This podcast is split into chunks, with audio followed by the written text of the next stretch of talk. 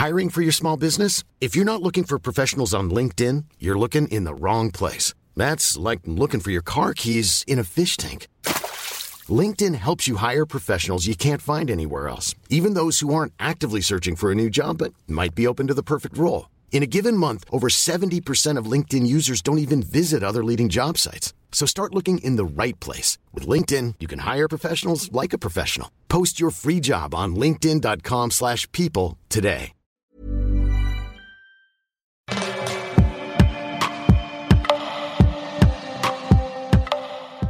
J'ai frôlé la mort et ça a été le plus beau des cadeaux. Un témoignage requis, lu par Doro. Aurélie, 32 ans, a eu un grave accident de voiture dont elle est sortie miraculeusement indemne. Un an après, elle nous raconte quelles conséquences cela a eu sur sa vie. C'était le 7 mai 2018, quelque part entre 15 et 16 heures. À cet instant, j'ai frôlé la mort de très près. Par chance, j'ai été épargnée, et ça a été le début du reste de ma vie. C'était un lundi matin. Je partais en covoiturage via un site très connu de Cologne où habitait mon mec, à Amsterdam où j'habitais à l'époque. C'était un matin comme les autres. Je me suis douchée, j'ai pris mon petit déj, j'ai filé attendre le conducteur. Il faisait beau, j'avais hâte de rentrer chez moi. Bref, une journée banale. Je ne m'en étais pas forcément rendu compte dès le début, mais l'espèce de gros van du conducteur était dans un piteux état. Nous étions six en tout à l'intérieur et le conducteur n'était pas responsable. Il répondait à son téléphone, conduisait vite. J'avais un mauvais pressentiment, mais je me disais qu'on allait bien finir par arriver. Pendant une pause pour mettre de l'essence, un autre passager me disait qu'il trouvait aussi que le conducteur n'était pas sérieux, et un autre faisait une prière. Mais bon, pourquoi s'inquiéter? Nous étions presque arrivés malgré la chaleur et les 5 heures de route au lieu de 3 en moyenne pour ce trajet. Et le moment fatidique est arrivé, sans prévenir bien entendu, à seulement 9 km de notre point d'arrivée. Pendant tout le trajet, il me tardait de sortir de cette bagnole. Mais bizarrement, j'avais fini par ressentir une fausse sensation de sécurité en voyant que c'était bientôt fini, alors que pas du tout. D'un seul coup, alors que nous roulions encore environ à 90 km/h sur la file de gauche de l'autoroute, le conducteur a perdu le contrôle et nous avons tangué très rapidement de gauche à droite. Tout vibrait fort. Et bam, un premier tonneau, puis un deuxième. J'avais juste vu la barrière de métal arriver sur nous, senti mon corps devenir tout léger et lourd à la fois, comme un projectile. Et puis plus rien. J'avais la vision brouillée par les cris de tout le monde.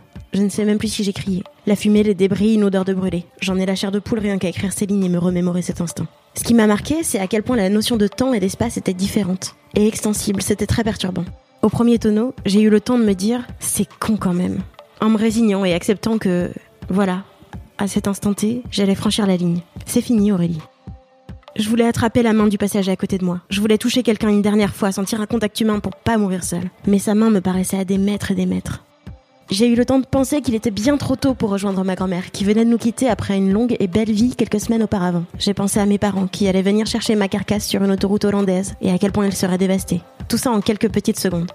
Lors du deuxième tonneau, ça a ralenti. Mon instinct de survie s'est déclenché et je me suis dit, peut-être qu'on va s'en sortir. Ce serait cool, s'il vous plaît. Faut juste qu'on n'atterrisse pas sur une autre voiture.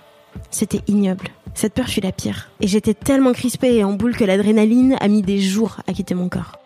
Une fois le dernier impact au sol, j'ai ouvert les yeux, la tête en bas, et j'ai réussi à me décrocher la ceinture de sécurité qui me soutenait dans une sorte d'apesanteur. La vitre du devant moi était cassée et j'ai pu m'extraire.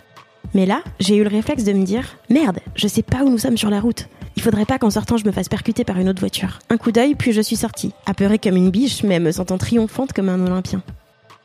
Je ne sais pas combien de temps nous sommes restés au sol, enfoncés dans la tôle cassée. Mais la police était déjà là à ma sortie. Puis les pompiers, les ambulanciers et la marée chaussée. Toute cette équipe au geste assuré nous a pris en charge et a vérifié notre état de santé ainsi que le véhicule. Imagine une dizaine de professionnels voyant le cadavre de voiture et te disant Eh ben, vous en avez eu de la chance d'être en vie en sortant de ça. Je ne le savais pas à ce moment-là, mais c'est l'explosion d'un pneu qui a déclenché l'accident. En voyant qu'il perdait le contrôle, le conducteur a freiné d'un coup sec, ce qu'il ne faut pas faire, et c'est ça qui a enclenché les tonneaux. Face au secours, je n'arrivais pas à bien parler à cause du choc et je pleurais à chaudes larmes sur ce bord d'autoroute. J'ai vu que je saignais au genou et que j'avais quelques éraflures, mais rien d'autre. Rien. J'étais en un morceau et les autres aussi. Un miracle. Des personnes bloquées dans le trafic derrière nous sont sorties de leur voiture pour nous apporter de l'eau. Jamais je n'aurais cru être aussi heureuse d'être prise dans les bras de parfaites inconnues dont j'ai oublié les noms et visages. J'ai plus que jamais apprécié le réconfort de la solidarité. Les premiers jours, j'étais hyper heureuse, pleine d'entrain. Puis une fois le choc encaissé, je me suis sentie abattue, tout me paraissait absurde. Et surtout, j'ai passé trois jours cloué au lit tant mes muscles étaient raides et douloureux. J'avais pris un coup de vieux. Mais j'allais bien. Rien n'était cassé ni manquant. J'aurais pu finir dans le coma ou vraiment ne plus jamais revoir la lumière du jour. La plateforme de covoiturage a bloqué l'accès à ce conducteur. Le véhicule n'avait pas d'airbag et sa conduite était dangereuse et m'a offert deux séances par téléphone avec un psychologue. Dans ces moments-là, il faut, je pense, prendre toutes les mesures nécessaires et possibles pour aller mieux. Les premières heures du lendemain, je me voyais en train de nettoyer mes WC et chantonner en me disant Waouh, j'aurais jamais cru être aussi joyeuse de nettoyer les chiottes. Et pour cause, j'étais en vie. J'étais en mesure de faire du ménage et une corvée pénible vaut mieux que la mort. Je me souviens m'être coupé les cheveux toute seule. J'avais spontanément envie d'un rite physique pour marquer le changement.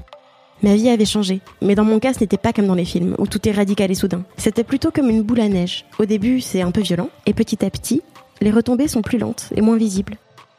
Je me suis promis de me cramponner à cette deuxième chance, cette opportunité de prendre soin de ma personne et de mon parcours de vie, promesse qui allait me rester dorénavant. La première nuit, je me suis levée plusieurs fois avec le réflexe de toucher mes jambes et mes bras. C'est bête, mais je voulais vérifier que mon corps était encore intact. Ce qui fut une épiphanie pour moi ne fut rien de plus qu'une anecdote pour les autres. Ça m'a fait tout drôle de réaliser que je suis une entité à part entière, que je ne dépends pas du monde dans lequel je vis. Puisque pendant ce temps-là, les rues étaient toujours animées, le match du PSG n'a pas été annulé, les trams circulaient comme d'habitude, les oiseaux chantaient, les mêmes émissions de télé continuaient d'être diffusées. Bref, rien n'a changé, et la vie suivait son cours. Bien entendu, mes proches et collègues sont venus à mon secours, se sont inquiétés et ont été là pour moi. J'ai tout de même attendu plusieurs jours, après m'être calmée et avoir pris du recul, pour raconter cette mésaventure à mes parents. Il y a ceux qui ont tout de suite dédramatisé et ceux qui ont fait preuve de trop d'empathie. Chacun réagit à sa manière, mais il n'y a pas toujours de juste milieu. Suite à l'accident, j'ai lâché prise tellement plus facilement. Je me suis délestée de beaucoup de conneries, parce qu'en fait, ces conneries, c'était moi qui leur donnais de l'importance avec la pensée. Je me suis rendu compte que certaines personnes n'avaient vraiment pas leur place dans mon entourage, comme un ex, par exemple.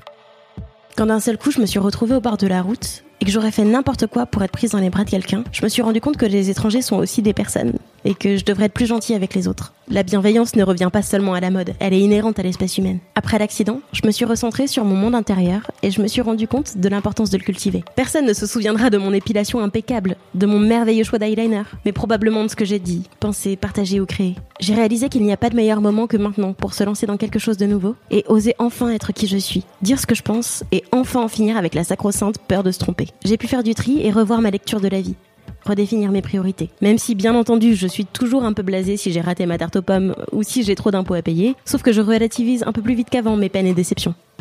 J'ai arrêté de prendre le temps pour acquis. Alors perdre du temps avec la mauvaise personne, ou rester assise derrière un écran à subir un job que je n'aime pas, bof. On a toujours le choix de glisser et de rester longtemps dans la complaisance et le découragement facile, ou on peut choisir de prendre une touche moins chaude, plus stimulante et plus courte. Et c'est bon pour l'environnement en plus. Je suis quelqu'un qui avait tendance à se plaindre pour un oui ou pour un non. Et deux de mes New Life Resolutions ont été d'arrêter de me juger, me ficher un peu la paix globalement, et de me prendre en main au lieu de me malmener. Je n'avais plus le droit de me plaindre après tant de chance. J'ai ouvert mes yeux à la gratitude et j'ai commencé à voir le beau en tout et à m'émerveiller du quotidien. Ce n'est pas toujours si simple, je l'admets, mais cela le devient un peu plus après un tel choc et autant de bol. Il est vrai que tout se tasse et que le temps passe à une vitesse folle. Aujourd'hui, je ne repense plus trop à cette journée si particulière. Parfois, en voiture, j'y pense encore car certaines angoisses reviennent sur l'autoroute si j'ai conduit trop vite ou qu'il pleut par exemple. Mais je ne monte plus jamais seule avec quelqu'un que je ne connais pas. J'ai acquis une certaine confiance en la vie. Ce qui doit arriver arrivera, avec ou sans mon accord. Et ce déclic a ôté certaines peurs vraiment inutiles que j'avais concernant l'avenir. Cette expérience m'aura marqué au plus haut point et changé ma vie à jamais. Il y a un an, j'étais avec un mec qui n'avait aucun projet et notre couple s'enlisait, mais je restais. Et je vivais plus ou moins la même chose avec mon job. Aujourd'hui, j'ai trouvé mon complice de vie idéal. Je fais un travail que j'aime, même s'il rapporte moins. Je n'ai plus les boules de me lever le lundi matin et nous attendons notre premier enfant avec beaucoup de bonheur, même si là encore, c'était un accident, d'un tout autre type. La vie est pleine de surprises, pleine de ce qu'on en fait, mais aussi de choses qu'on ne peut pas contrôler. Alors autant se focaliser sur ce que l'on peut maîtriser, y compris nos émotions, ce sur quoi on peut avoir un vrai impact, et aller de l'avant avec de l'optimisme et du cœur. Ce témoignage t'a plu? Tu souhaites partager ton expérience? Rendez-vous dans les commentaires sur rockymag.com. Et à bientôt